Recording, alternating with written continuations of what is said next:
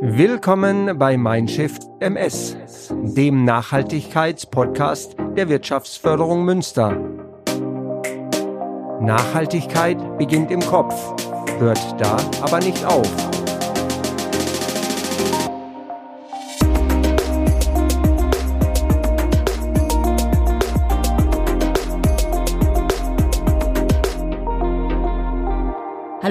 Herzlich willkommen zu unserer fünften Folge von Mindshift MS. Mein Name ist Christina Willerding und ich bin Beraterin bei der Wirtschaftsförderung Münster.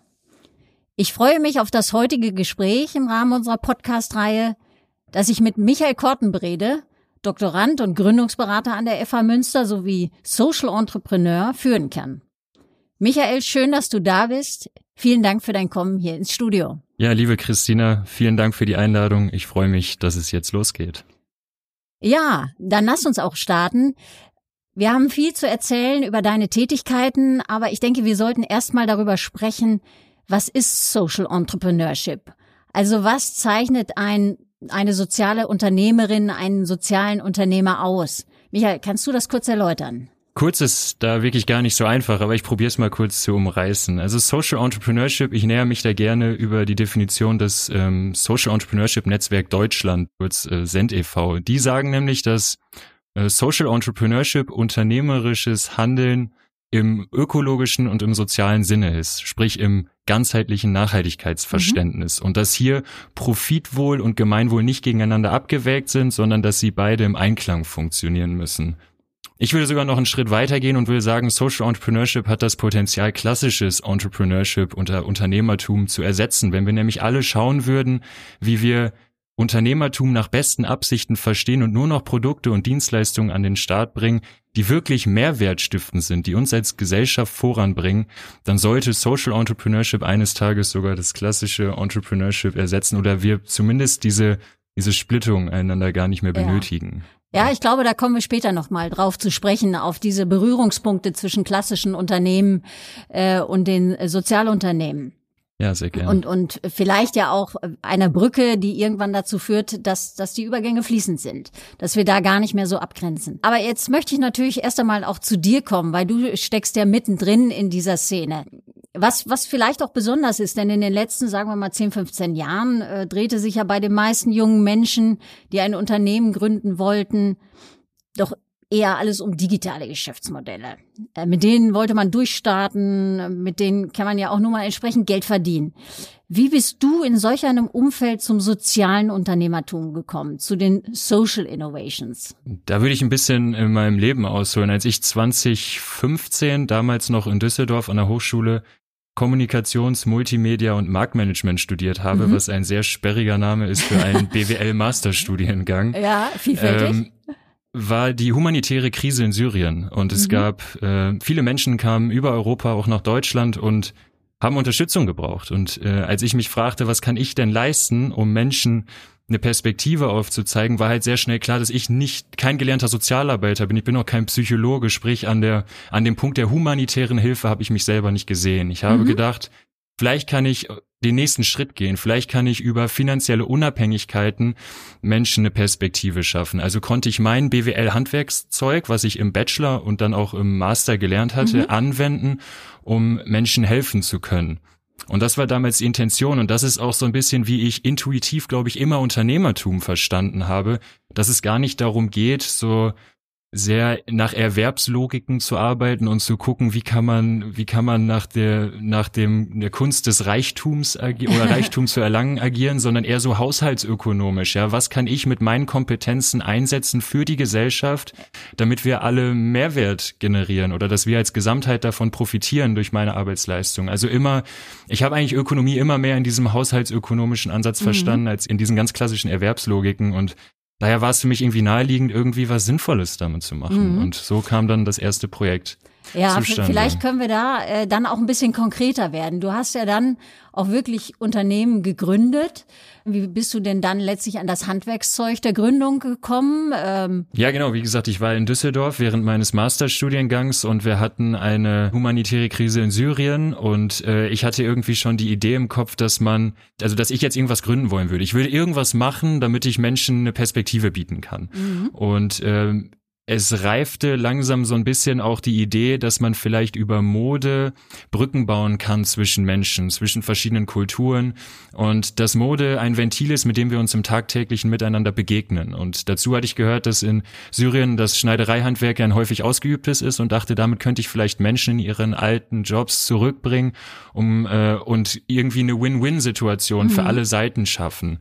Und so kam es dann, dass diese Idee irgendwie in meinem Kopf schlummerte und als wir dann im Rahmen des Studiums damals auf eine sehr klassische, konventionelle Startup-Messe gegangen mhm. sind in Köln, ähm, sind wir dort in den Raum reingegangen. Ich hatte diese Idee im Kopf und irgendwas, eine Riesenhalle mit unglaublich vielen klassischen Startup-Aktivitäten, klassischen Workshop-Räumen, all das, was man so heute erwarten würde von einer Startup-Messe. Aber es gab nur einen sehr, sehr winzigen Raum, der vorbereitet war oder der den Namen trug, soziales Unternehmertum. Mhm. Und es hatte mich irgendwie getriggert. Ich weiß gar nicht, ob Social Entrepreneurship damals drauf stand. Aber irgendwie hatte ich das Verlangen, dort reinzugehen, weil auch ein Kumpel, mit dem ich äh, da war aus dem Studium, der sagte irgendwie, ich glaube, über das, was du da mal gesprochen hattest, das könnte irgendwie da ganz gut verortet sein. So. Mhm. Und für mich war es immer, wie gesagt, Social Entrepreneurship war Entrepreneurship, es war das große Ganze für mich und ich war irgendwie irritiert, dass das, was ich eigentlich machen wollte, nur in so einem kleinen Nebenraum stattfand ja. und dass ich den so wirklich mich da so durch diese Hallen suchen musste, bis ich irgendwann bei diesem Raum rauskam und ähm, ja, da kam dann irgendwann äh, der Stein ins Rollen. Mein Kumpel zeigte auf, als der Referent fragte, ob irgendwer im Raum denn eine soziale Gründungsidee hätte und äh, ich mich gar nicht getraut hatte aufzuzeigen. Mein Kumpel das dann übernommen hat. Ja, mein Kumpel das dann übernommen hat und auf einmal stellte sich heraus, es war der ehemalige Standortleiter des ähm, Social Impact Lab in Duisburg, ah ja, die damals auch Stipendien Adresse. vergaben mhm. für ähm, für soziale Unternehmensgründung. Und äh, ja, so, so wurden wir dann Stipendiaten mit unserer Idee für das Unternehmen Beatty hier, das wir gegründet haben, ähm, das integrative Modelabel, vielleicht kommen wir später noch drauf zu sprechen, aber mhm. so fand dann irgendwie alles zueinander. Bei mir eine leichte Irritation im Kopf, warum in diesem kleinen Raum äh, gleichzeitig irgendwie Glück äh, glückliches Gefühl, dass man endlich Leute gefunden hatte, die das auch verstanden, was wir davor ja, ja. hatten und ja, so waren, glaube ich, die Anfänge. Also zu diesen beiden äh, Geschäftsideen, äh, Beatty hier und, und äh, dann ja auch noch Trafostation, kommen wir gleich ja drauf zu sprechen. Aber das zeigt ja auch, dass das erstmal wirklich eine Nische war, in der du da unterwegs warst. Du hast gedacht, okay, das ist doch eigentlich ein Verständnis von Wirtschaft, das müssen auch mehrere haben. Und ich glaube auch in der Startup-Szene ist es ja auch oft so verortet, dass die Menschen sagen, wir möchten die Welt ein bisschen besser machen. Das ist unser Anspruch. Aber du bist noch ein bisschen weitergegangen und hast ja heute auch, und da reden wir auch gleich nochmal drüber, schon die Motivation, ich will das rausholen aus dieser Nische. Also ich will das schon auch größer machen und das gehört auch in eine, in, in eine größere Gesellschaft oder Wirtschaft rein. Also das ist nicht nur unser, unser kleine, unsere kleine Bubble, in der wir hier aktiv sind. Äh, aber kommen wir zu deinen Geschäftsideen. Also äh, kannst du es noch mal kurz ein bisschen erläutern, was genau gemacht wird ähm, und speziell eben auch mit den syrischen Flüchtlingen zusammen? Ja, vielleicht noch als kurzer Nachtrag zu dem, was du gerade sagtest. Ähm, ich war wirklich irritiert, dass ich sowohl im Bachelor als auch im Master nie von diesem Bereich gehört hatte, obwohl ich doch irgendwie eigentlich Wirtschaft studiert hatte. Also das war damals 2015, 16 doch im Nachgang wirklich eigentlich erschreckend, würde mhm. ich fast sagen, dass man irgendwie so proaktiv danach suchen musste, um überhaupt in Berührung damit zu kommen. Ja. Und das hat sich vermeintlich oder vermutlich geändert. Ich kann da nicht für alle Hochschulen sprechen oder wie auch immer oder in der öffentlichen Wahrnehmung allgemein.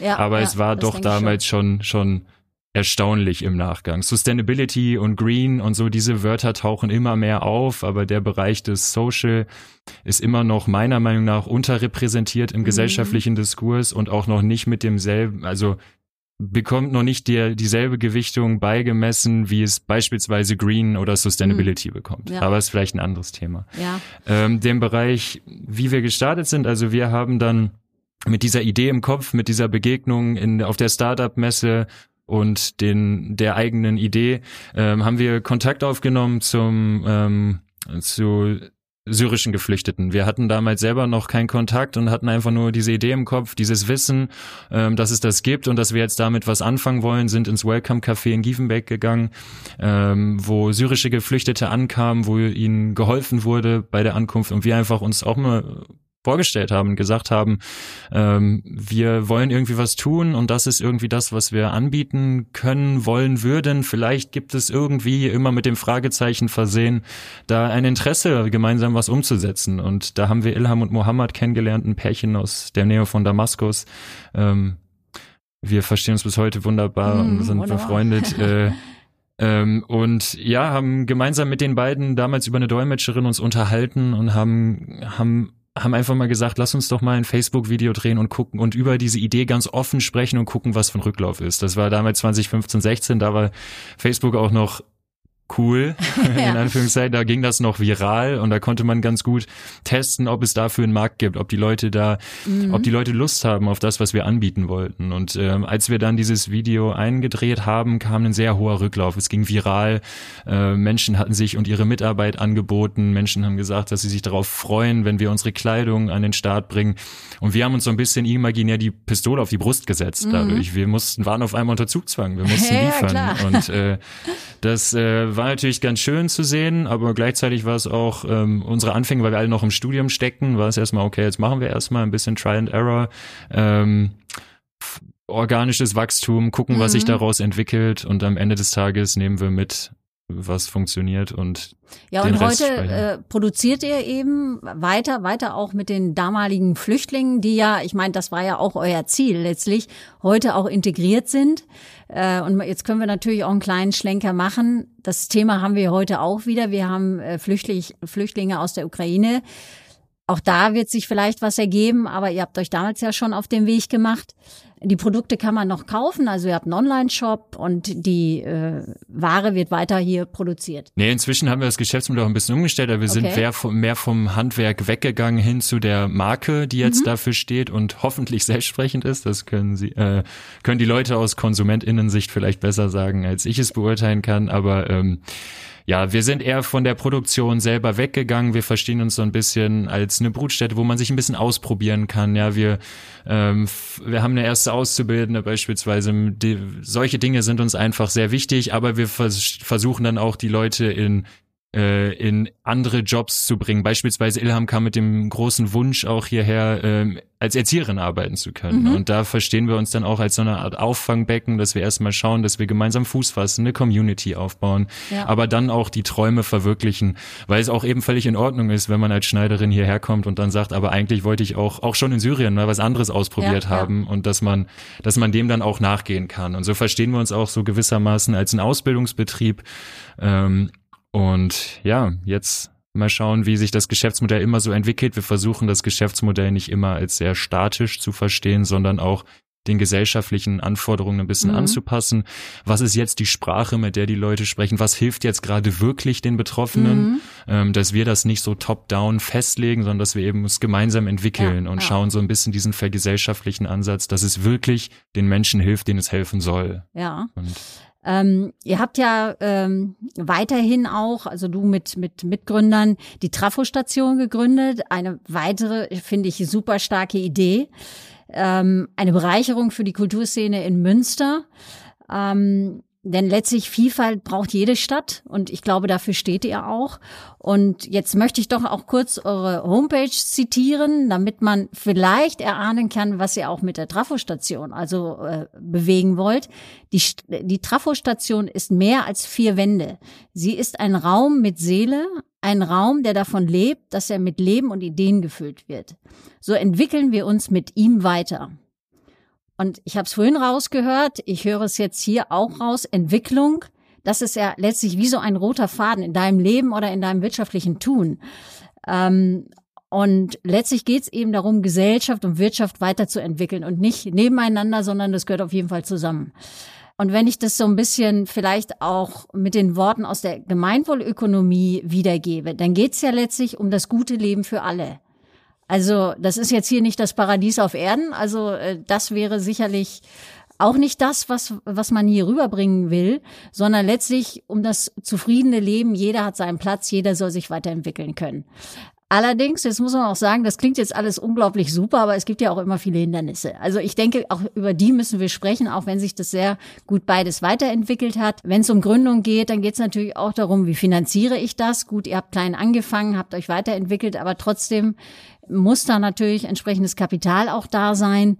Oder du hast dich ja auch bei dem Social Startup Elben engagiert. Das ist ein syrisches Gastrokonzept. Gab es da auch vielleicht Schwierigkeiten? Also wie geht ihr damit um? Wie habt ihr Hürden, Hindernisse überwunden? Einfach nur der Korrektheit halber würde ich gerne noch äh, einen kleinen Einwand. Also ich bin Elben freundschaftlich verbunden und wir sind viele Wege gemeinsam mhm. gegangen, auch dann durch die Gründung der Trafo-Station, aber ich bin in keiner Form irgendwie als Gesellschafter oder irgendwie in irgendeiner Form mit der Tra äh, mit Elben verbunden. Nee, sondern nur und als jemand, der genau, es mit unterstützt Als jemand, der von der gemeint. ersten Ja, Stunde ja, einfach genau. auch super fand, unterstützenswert fand und da ähm, auch mit den Möglichkeiten, die mir zur Verfügung standen, alles äh, am Anfang viel reingeworfen habe. So, ähm, Mhm. aber nochmal zur Ausgangsfrage. Die Finanzierung, Äh, die also Finan- ich, ich kann mir ja. vorstellen, dass Banken auch manchmal ein bisschen kritisch sind. Ja. Ähm, geht ihr über ja, Crowdfunding? Ja. Ist das ein, ein Instrument, was gern bei euch genommen wird? Oder wie ist das gelaufen? Absolut, ja. Also Crowdfunding ist ein sehr ähm, populäres Mittel bei sozialunternehmerischen Finanzierungsformen, einfach weil es sich anbietet, Gesellschaft zu fragen, ob das, was wir vorhaben, sinnvoll ist. Also Mhm. Crowdfunding bietet ja die Chance, ein Angebot zu platzieren für ein Produkt oder für eine Dienstleistung und die Gesellschaft gibt uns Feedback, ob das Mhm. etwas Sinnvolles ist. Und das unterscheidet uns dann auch ein bisschen von klassischer InvestorInnenfinanzierung, wo man quasi ein Businesskonzept entwickelt. Also ich mag das jetzt gar nicht zu wertend verstehen. Ja, ja, nee, äh, ja, das gar ist- nichts, es wird dann irgendwann pieksig, es hört sich so an, aber das will ich eigentlich gar nicht. Aber da ist es ja, ich entwickle einen Businessplan, ich rechne mir Zahlen aus und am Ende des Tages entscheiden drei, vier Köpfe, ob das gut ist, was, was ich mache. Und dann habe ich die Möglichkeit, mit einer hohen Investitionssumme ein Produkt am Markt zu durchdringen. So, und bei uns ist es ja eher so, die Rendite oder die Zahlen ließen sich meist nicht so schön. Ja, also müssen wir irgendwo anders irgendwie uns Gehör verschaffen und müssen, müssen wollen auch mehr Menschen schaffen. Wir wollen nicht den Markt einfach durchdringen mit einem Produkt, das vielleicht niemand braucht, wo sich nur die Zahlen schön rechnen, sondern wir wollen ein Angebot platzieren und wenn der Rücklauf gut ist, dann nehmen wir das gerne mit und gehen gerne an den Start. Und daher äh, bietet sich Crowdfunding einfach für unsere sozialunternehmerischen Dinge an, weil wir kriegen einen Rücklauf aus der Gesellschaft. Und die Gesellschaft sagt uns, ja, wollen wir, bitte macht das. Und ähm, das hat dann natürlich einen Werbeeffekt, das hat einen Finanzierungseffekt und deswegen ist Crowdfunding ein sehr, sehr schönes Tool, das sich für Sozialunternehmen eignet. Wir haben das bei allen Projekten gemacht, also bei Elben kann ich es jetzt, wie gesagt, nur aus der Second-Hand-Perspektive Ja, ja, sagen, aber ich habe natürlich auch mitbekommen, dass sie gecrowdfundet haben. Wir haben bei der Trafo-Station gecrowdfundet und wir haben bei Beatty hier auch gecrowdfundet. Heute in meiner Form als Gründungsberater habe ich auch schon die ein oder anderen Startups mit durch so eine Beratung, also durch so einen Crowdfunding-Prozess mitgenommen, weil es einfach eben eine sehr schöne Möglichkeit ist, ähm, den Markt zu ertesten und Gesellschaft zu sensibilisieren auch für gewisse Themen. Es Ja, hat ja auch ja. da auch so einen, so einen Bildungscharakter. Ja, ja, man geht auch schnell dann in die Breite, wie es bei äh, Beatty hier gemacht habt, eben auch aus, aus Social äh, Media heraus, aus diesem Netzwerk auch irgendwie Feedback zu bekommen, wo stehe ich und, und das auszutesten, geht es eben auch auf dieser Finanzierungsseite. Also finde ich spannend. Trotzdem bleibe ich noch mal ein bisschen bei dem Thema Hindernisse, Skepsis vielleicht auch. Ähm, wie sieht das denn mit der Mitarbeitergewinnung aus? Teilweise Klar habt ihr das, ist das Hand in Hand gegangen. Also ihr habt dann zum Beispiel syrische ähm, Personen eingestellt, aber äh, das ist ja nicht immer der Fall. Also ich kann mir schon vorstellen, mit Blick auf das Thema Sicherheit und gerade bei jungen Leuten ist es ja wohl wieder ein Thema. Ist der eine oder andere vielleicht auch mal skeptisch und sagt sich, hm, ist mein Gehalt da überhaupt sicher, ist mein Arbeitsplatz sicher oder liege ich da falsch? Und Da will ich gerne ins- auf zwei Ebenen antworten. Also erst einmal ist es, ähm, ist es ein Privileg, also in so einem Unternehmen zu arbeiten, das eine hohe Emotionalisierung herstellt, weil wir dadurch sehr, sehr viel Zulauf haben, dass Menschen sich erstmal freiwillig auch engagieren möchten. Sie sagen, ich stehe dahinter, ich finde die Idee super, ich würde mich gerne ausprobieren. Ähm, und dass dieser Wert manchmal der höher bemessen ist als das Gehalt, also Mitarbeitendenakquise ist für uns sogar noch relativ einfach. Natürlich haben wir Ja, natürlich super. auch mit einer hohen Fluktuation zu tun, weil wir eben diese monetäre Sicherheit nicht zwangsläufig garantieren können. Ich sagte, wir verstehen uns als ein Ausbildungsbetrieb, wo wir auch die Persönlichkeitsentwicklung sehr weit im Vordergrund haben, weil man bei uns einfach viel machen kann. Man kann sehr schnell Verantwortung übernehmen für Dinge, Projekte realisieren. Ähm, gleichzeitig ist es eben der Form der monetären Sicherheit nicht da. Aber ich würde es immer raten, ähm, auch klassischen Unternehmen, die Nachhaltigkeitsziele, die soziale Gemeinwohl, äh, Gemeinwohlorientierung mehr und mehr in den Vordergrund zu rücken, weil wenn wir hinsichtlich Fachkräftemangel etc. sprechen, dann merken wir, dass, Men äh, dass Unternehmen, die sich gut nach außen darstellen, das meine ich jetzt gar nicht in Richtung Greenwashing, sondern die sehr einen sehr ehrlichen Auftritt nach außen sagen und wir haben wirklich was Mehrwertstiftendes anzubieten, dass die Vorteile haben bei mhm. der Akquise von Mitarbeitenden. Und wenn ich mir angucke, wie die Fridays for Future Generation heranwächst, dann glaube ich, werden die immer mehr fragen, für was für Unternehmen arbeiten wir eigentlich und welche, für welche zukünftig vielleicht nicht mehr. Mhm. Und da, deswegen interessiert mich in dieser Diskussion immer so ein bisschen der Aspekt der, der Sicherheit. Also, ich habe auch mal davon gelesen, aber ich weiß nicht genau, wie Sicherheit hier auch ähm, definiert ist und welchen das geht. Rein monetär bin ich dabei, würde aber auch sagen, Unternehmen, die heute nicht in ihren Wirtschaftsmodellen umdenken, sind auch vielleicht übermorgen gar nicht mehr die sicheren nicht Unternehmen. Sicher. Ja. Also weil die da eben die den Zeitgeist verpassen und dann vielleicht in vielleicht noch die nächsten fünf Jahre sehr gut abgesichert sind. Aber was ist in den nächsten zehn Jahren? Und die junge Generation muss ja muss ja länger denken als die nächsten ja, fünf, ja. sechs, sieben, acht Jahre. Ja, ich meine, vielleicht ist es zukunftsorientierter, als man vielleicht so auf den ersten Blick äh, meint oder so mit der klassischen Denke. Eben. Also äh, von Eben, daher. Es kommen ja äh, politische Restriktionen, die Lieferkettengesetze und die Unternehmen werden sich dann neu ausrichten müssen und die Unternehmen, die vermeintlich heute sehr sicher sind, können morgen unsicher sein, wenn sie die nachhaltige Transformation nicht irgendwann starten. Und deswegen, ja, ich Aktuell ist es so, dass wir monetär nicht die Sicherheiten bieten können wie andere Unternehmen. Das ist so. Dafür können wir mit hoher Emotionalität punkten ja. ähm, und können Mitarbeitende akquirieren, und irgendwann wird sich das zwangsläufig drehen. Und wenn wir jetzt Sicherheit mal nicht nur rein monetär betrachten, sondern Sicherheit vielleicht auch in enkelfähige Zukunft und auf was für einem Planeten wollen wir eigentlich leben, so dann hat Sicherheit auch hier mit Sicherheit, mit Sicherheit, da ist schon, da steckt schon drin, auch ja noch äh, ja, ein Aspekt. Ja, ja das also ist eine deswegen, gute Dimension. Ich meine, so, wirklich, so ja. langfristig muss man eigentlich auch gucken. Also das äh, kann ich total nachvollziehen. Vor allen Dingen, weil du ja auch noch sagst, okay, was was wir eben auch anbieten ähm, ist das Thema Weiterentwicklung. Also ich glaube schon, dass junge Leute da auch sehr drauf schauen. Also deswegen deine Ausführungen, ähm, ja, die, die kann ich absolut nachvollziehen. Ähm, kommen wir aber noch mal ähm, auf auf ein anderes Thema. Du bist ähm, wir haben ja vorhin auch schon so ein bisschen gesprochen, deine Anfänge, die, die waren gar nicht in Münster, sondern die waren im Rheinland sozusagen. Aber das ging hier ganz schnell, kamst du auch wieder nach Münster. Heute bist du ja eigentlich komplett hier äh, verwurzelt, du bist hier aktiv und, und engagiert. Aber du kennst eben auch die äh, Social Startup Szene in anderen Städten. Und äh, mich interessiert natürlich auch immer als Mitarbeiterin der Wirtschaftsförderung Münster, wie das so im Vergleich ist. Ist Münster beispielsweise ein besonders gutes Pflaster für Social Entrepreneurship? Wie siehst du das auch? Auch vielleicht in Abgrenzung zu anderen Städten?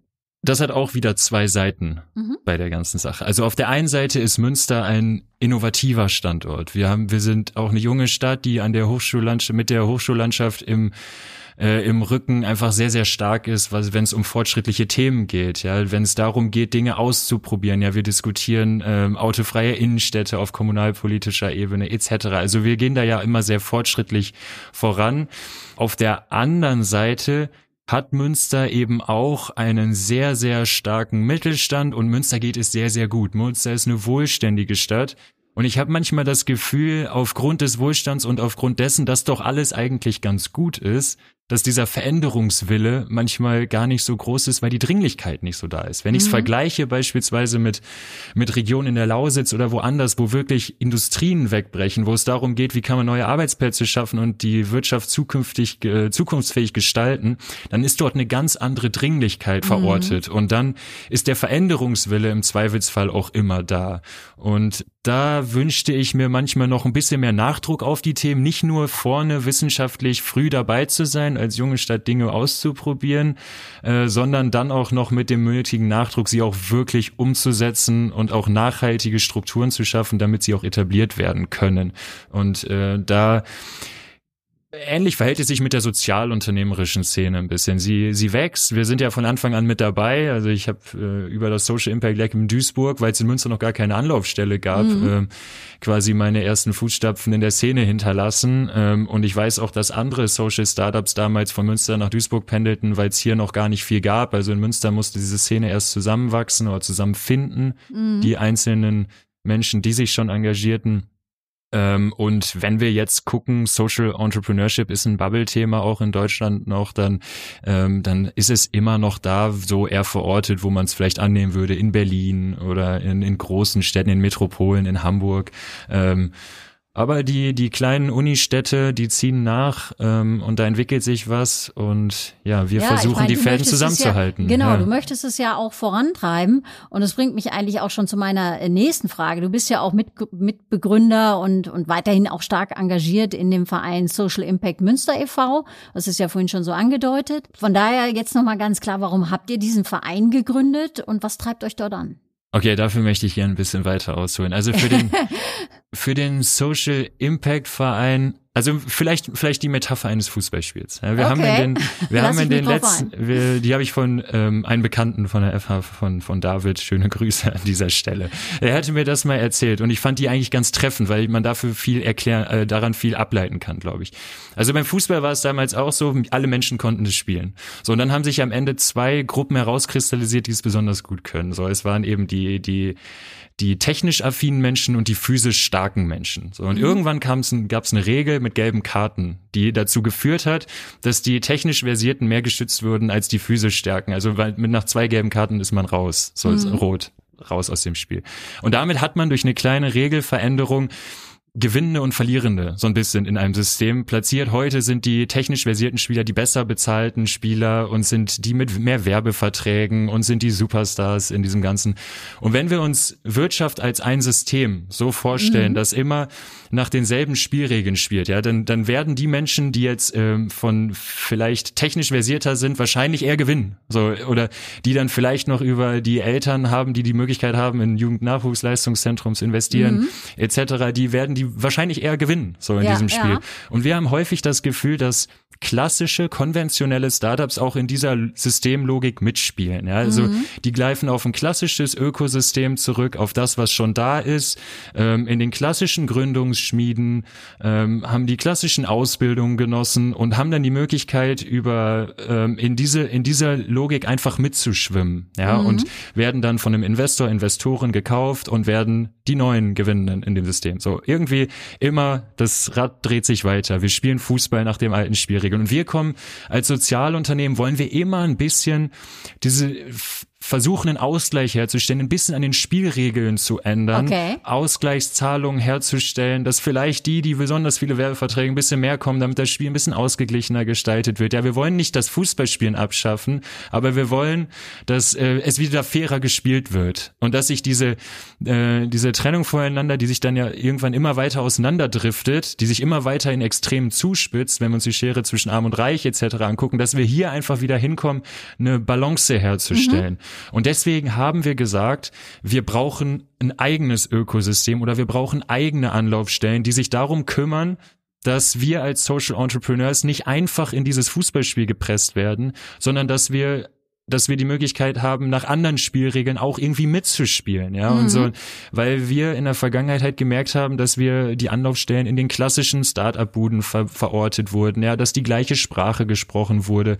Aber wenn ich mir sozialunternehmerische gründende Menschen angucke, dann sind es häufig Menschen, die die vielleicht auch viel interdisziplinäre Zugänge haben. Ja, wir haben viele Sozialarbeitende, wir haben Ö ÖkotrophologInnen, ja, all die mhm. Me Menschen merken, irgendwo drückt in der Gesellschaft der Schuh ich möchte das lösen und komme dann bottom-up mit einer Gründungsidee hervor. Dann muss ich aber nicht, zweifel, äh, nicht zwangsläufig BWL studiert haben und habe vielleicht diesen BWL-Handwerkskoffer nie gelernt, aber ich, ich öffne mich jetzt diesem Thema. Ich will auch Teil dieser wirtschaftlichen mhm. Aktivität werden, Teil dieses Fußballspiels. Und ja, dann ja, ja. brauche ich aber Menschen, die mir helfen, dieses richtige, äh, richtig anzukommen in diesem Thema. Und deswegen brauchen wir oder wollen wir mit diesem Verein ein Auffangbecken sein. Wir wollen das zusammenbringen. Wir wollen, wir wollen eine starke Stimme werden. Wir wollen mhm. Räume schaffen für die Menschen und eben nicht uns damit zufrieden geben, so von wegen, hey, Münster ist eine Startup-Region. Ihr habt doch alles da. Ja, haben wir, aber es reicht uns nicht. Wir wollen, dass wir auch Onboarding-Prozesse schaffen für die Menschen, die sich äh, aus unseren Motiven heraus gegründet haben. Ähm, und ja, das ist so ein also bisschen. Ihr das wollt sozusagen auch wirklich eure Rolle haben in diesem Kosmos ja. Äh, Startup-Szene und äh, vielleicht gehört es ja am Ende des Tages irgendwann alles wieder zusammen, aber erstmal genau. eben dieser Weg dahin, um auch diesen Menschen, die tolle Ideen haben, Mut zu machen, um sie zu unterstützen, ist es klar, die brauchen erstmal ihren Bereich, wo sie weiterentwickelt werden können, wo sie ihre Fragen auch stellen können. Ja, genau. Es soll überhaupt kein Wir gegen die sein. Ja, das Schönste wäre immer, Sozialunternehmen arbeiten ja grundsätzlich immer für quasi ihre eigene Abschaffung. Ja, wenn es die gesellschaftliche Herausforderung nicht gäbe, bräuchte es das Unternehmen auch so ein bisschen nicht. Das ist so ein bisschen das Rebellische, das drinsteckt. Ähm, und so ist es natürlich bei uns auch. Wenn wir, wenn wir das Gefühl hätten, wir wären in der klassischen Startup-Szene mit unseren Ideen ja schon abgebildet und wir könnten in diesem Fußballspiel genauso bestehen schon und mitspielen, dann bräuchten wir uns im Zweifelsfall nicht. Aber weil wir das Gefühl haben, wir können in diesem Fußballspiel nicht bestehen, so, weil wir eben nicht die gleichen Zugänge zum Kapitalmarkt haben. Wir kriegen, wir müssen uns ja crowdfunden. Wir kriegen, wir haben ja nicht die eigene Erfolgsformel für wann kriegen wir ein Investment. So, mhm. das ist ja, äh, das ist ja viel schwieriger, der Zugang, wenn die Rendite nicht stimmen, ja, weil die Wertschöpfungskette ja, ja. sauber ist ja, und die Gehälter da, äh, bezahlt versucht werden. Versucht ihr natürlich auch mit anderen Instrumenten zu arbeiten. Ich komme gleich nochmal ähm, auf, auf das Thema des, des Vereins. Aber eine Sache noch, ihr habt ja auch jetzt für dieses Jahr auch ein großes Event geplant. Ihr wollt euch da natürlich auch noch mal einer größeren, ja, einem größeren Publikum öffnen. Das soll ja auch nicht nur für die Social Entrepreneurs oder Startups sein, sondern da kann jeder hinkommen. Also der Social Innovation Day. Kannst du da schon ein bisschen was drüber sagen? Mm, ja, äh, erstens ist nächstes Jahr. Ah, also, okay. nee, nicht, noch dieses, nicht dieses Jahr, Jahr, genau, noch nicht Jahr? dieses Jahr, ja, genau, okay. genau, ist für nächstes Jahr geplant. Genau, und darum geht's. Also es geht um soziale Innovation, diesem großen Überbegriff, und da ist Social Entrepreneurship ja ein Teil von. Also mhm. wenn wir mit unserer sozialunternehmerischen Idee gründen oder ausgründen, dann sind wir Social Entrepreneurs. Wenn wir aber innerhalb von Projekten was ausgründen, beispielsweise äh, Unternehmen XY möchte irgendwie einen, irgendwo was ausgründen, was eigenes realisieren, ähm, dann haben wir auch Social Intrapreneurship Prozesse. Oder wir gehen eben in diesen Bereich, wo, ähm, wo es um Corporate Social Responsibility geht, Corporate Volunteering, also auch das gesellschaftliche Engagement von klassischen Bestandsunternehmen auch in diese Richtung. Und all das würden wir ja irgendwie unter sozialen Innovationen und mhm. Veränderungswillen zusammenfassen, mhm. den wir an diesem besagten Tag äh, bei dem Fachkongress oder Social Innovation Day ähm, ja. zusammenbringen wollen. Also wir wollen quasi einen vereinenden Tisch herstellen, wo wir wieder alle gemeinsam reden und nicht in der Privat- oder freien Wirtschaft auf der einen Seite und dem Sozialstaat auf der anderen Seite, sondern dass wir schauen irgendwie, wie können wir das, wie können wir Gesellschaft gemeinsam entwickeln und dafür brauchen wir alle Parteien am Tisch und deswegen ist es nicht ein entweder oder oder ein wir gegen die, sondern mhm. es ist so ein sowohl als auch, dass wir uns gemeinsam irgendwie da ähm, austauschen, neue Möglichkeiten entdecken und dafür braucht es, wie gesagt, die For-Profit-Strukturen, dafür braucht es die Non-Profit-Strukturen, dafür braucht es alles dazwischen mhm. und das alles unter dem großen Überbegriff soziale Innovation zu vereinen von Hochschule, also sprich Wissenschaft bis hin zu motivierten, engagierten, interessierten Privatpersonen und äh, Unternehmen, die es gibt. Ja. Ähm, ich meine, da, da würde ich vielleicht auch noch eine Sache kurz ähm, erwähnen, die ich auf der Homepage von eurem Verein gefunden habe. Da werdet ihr so äh, vorgestellt und da heißt es zu dir, nun möchte er Brücken zwischen klassischem Unternehmertum und sozialen Innovationen aus der Sozialwissenschaft bauen, um einen Nährboden für Social Startups und Businesses zu schaffen. Also das ist es ja auch letztlich, diese, diese Brücke herstellen. Für mich ist es natürlich total spannend. Als Beraterin der Wirtschaftsförderung habe ich immer die Seite der klassischen Unternehmen im Blick, aber diese Brücke finde ich wichtig, weil da kann man voneinander lernen.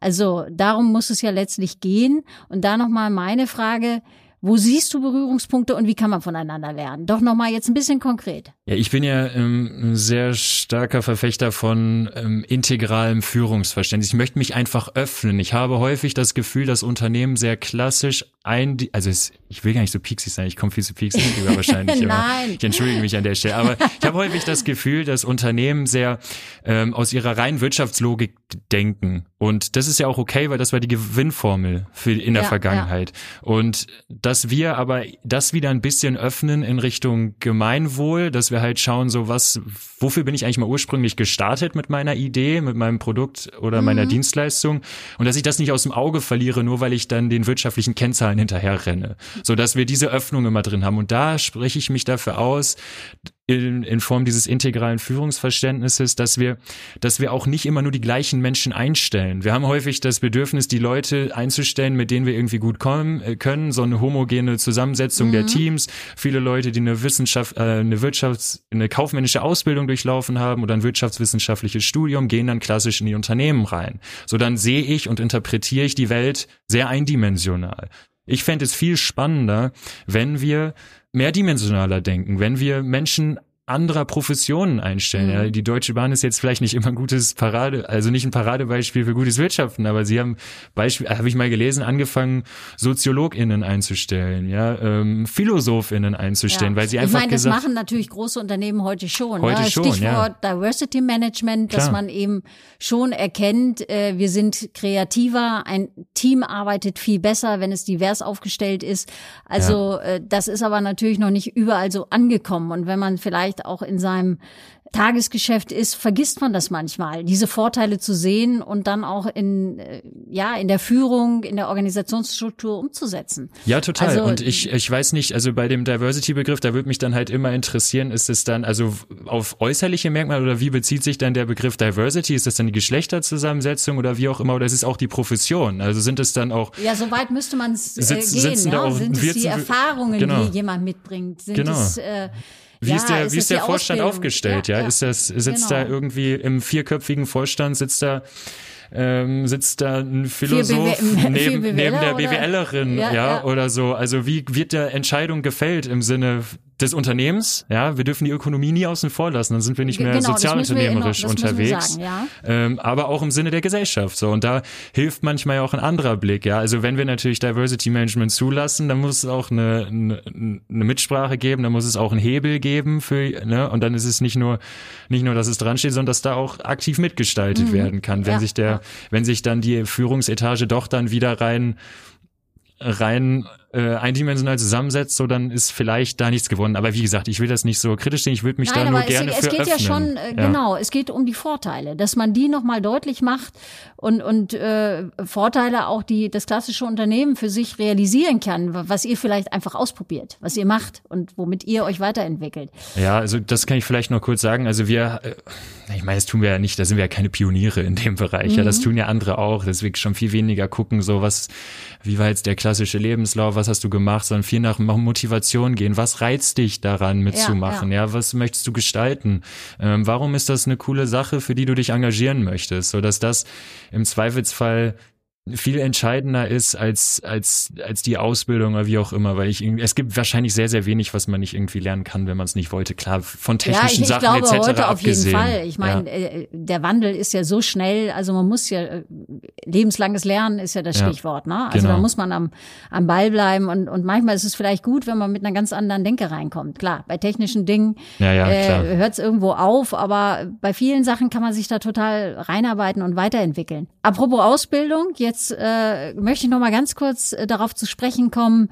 Äh, du arbeitest an der FH. Ähm, und daher lasst uns auch noch mal einen Blick auf die Hochschulen werfen. Welche Rolle hat denn die FH oder auch natürlich die anderen Hochschulen in Münster, WWU oder auch die katholische Hochschule, die Kato, mit Blick auf Social Entrepreneurship? Äh, ja, da, also äh, die sind großartig neugierig gegenüber dem Thema. Äh, und immer wenn wir kommen und irgendwie, ich spreche von wir, weil ich es inzwischen nicht mehr alleine mache im Bereich Social Entrepreneurship, ähm, wenn wir da Anliegen haben, dann kriegen wir Rückendeckung und Support an der Stelle. Ähm, ganz viel, ganz viel Neugierde, die uns da entgegenkommt. Daher freuen wir uns darüber. Wir haben Lehrangebote inzwischen. Ja, das meine ich. Also im, im Gegensatz zu früher, du hast gesagt ja. 2015, also ja. an, an der Uni nie was gehört von dem ganzen Thema. Absolut. Äh, heute ist es anders. Es gibt das, äh, es, es gibt Angebote, nachhaltiges Management etc. Ne? Ja, genau. Also es tut sich da sehr, sehr viel. Das ist sehr, sehr schön. Es kommt natürlich auch viel auf Eigeninitiative an, so ähm, ob ja. man dann auch Dinge einfach mal ausprobieren möchte. Und wir warten da so ein bisschen Rücklauf der Studierenden ab, kommt das an, aber irgendwie im Großen und Ganzen sind unsere Kurse meist gut besucht. Wir haben da, kriegen da guten Rücklauf und ich glaube, die Hochschulen registrieren das. Das wird aufgestockt, das Thema wird präsenter. Wir sind nachhaltige Hochschule gebrandet. Das Thema wird immer mitgedacht bei ganz vielen strategischen hochschulpolitischen Entscheidungen.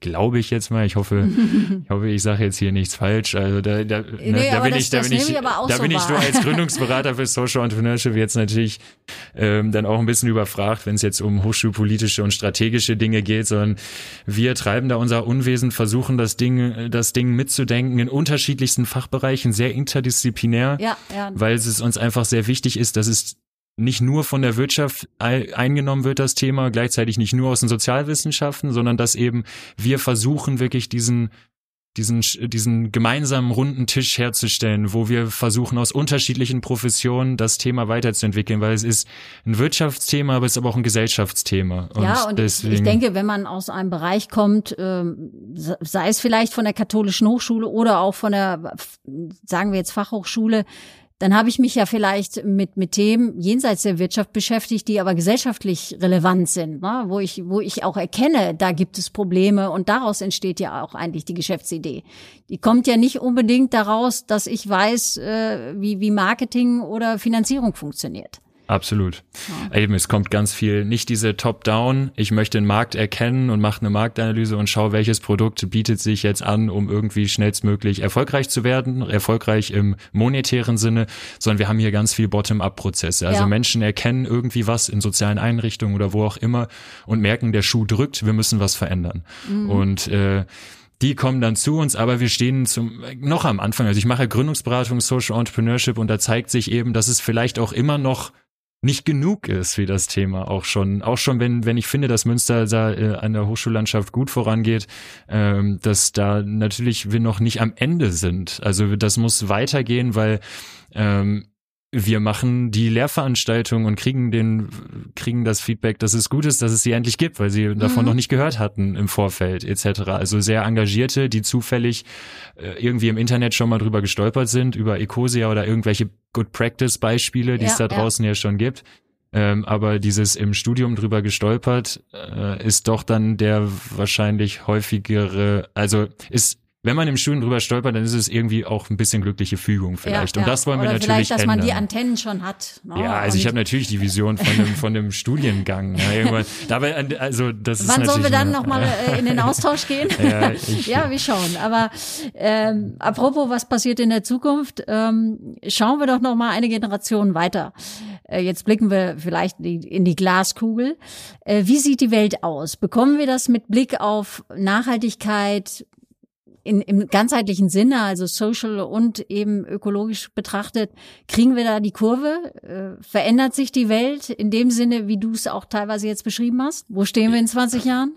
Ich, ich glaube ja. Also ich glaube, ja. der Mensch hält nur ein gewisses Maß an Dissonanz aus und der Druck wird immer größer und die Vorstandsmitglieder werden von ihren Kindern, Enkelkindern gefragt, warum das mit, mit dem Fleischkonsum oder mit der mit der Flugreise oder wie auch immer, so sagen wir jetzt nur ganz praktische Beispiele, ein bisschen mhm. plakativ so an der Stelle, ja, aber ähm, dieser Druck wird ja immer größer werden in Zukunft und für nachwachsende Generationen noch mehr, als ich sie vielleicht gerade greifen kann. Und mhm. deswegen glaube ich, ähm, können wir es sowieso nicht unendlich aufhalten. Und die politischen Restriktionen kommen schon, es wird Kurskorrektur begangen, aber wir werden uns vielleicht auch eine Welt vorstellen müssen, in der wir viel öfter wieder die Frage, uns die Frage stellen, was brauchen wir wirklich? Also mhm. da kommen wir dann schnell in diese Postwachstumsdebatten rein, ja, wo es eigentlich darum geht, welches Produkt, welche Dienstleistung ist eigentlich wirklich sinnvoll und was kann im Zweifelsfall weg? Ja, wie mhm. definieren wir Wachstum eigentlich im 21. Jahrhundert? Ja, also ja. quantitativ, qualitativ müssen wir weniger konsumieren, dafür vielleicht höhere Preise bezahlen, ja. Ähm, also dass wir auch als Gesellschaft unser Konsum Konsumverhalten hinterfragen und gucken. Aber du bist ähm, ja schon positiv gestimmt und sagst, das, das kommt, das siehst du, das siehst du auch bei jungen Leuten, aber nicht nur, also auch andere äh, machen sich da ja auch auf dem Weg. Ähm, ja, also das war ein positives Abschlusswort, also von daher äh, vielen Dank. Äh, Michael, für dieses informative und wirklich inspirierende Gespräch. Das war sehr vielfältig. Ich wünsche dir weiterhin natürlich alles Gute weiterhin so viel Begeisterung auf deinem Weg, das soziale Unternehmertum in Münster voranzubringen. Vielen Dank. Ich habe zu danken. Hat Spaß gemacht. Ja, fand ich auch.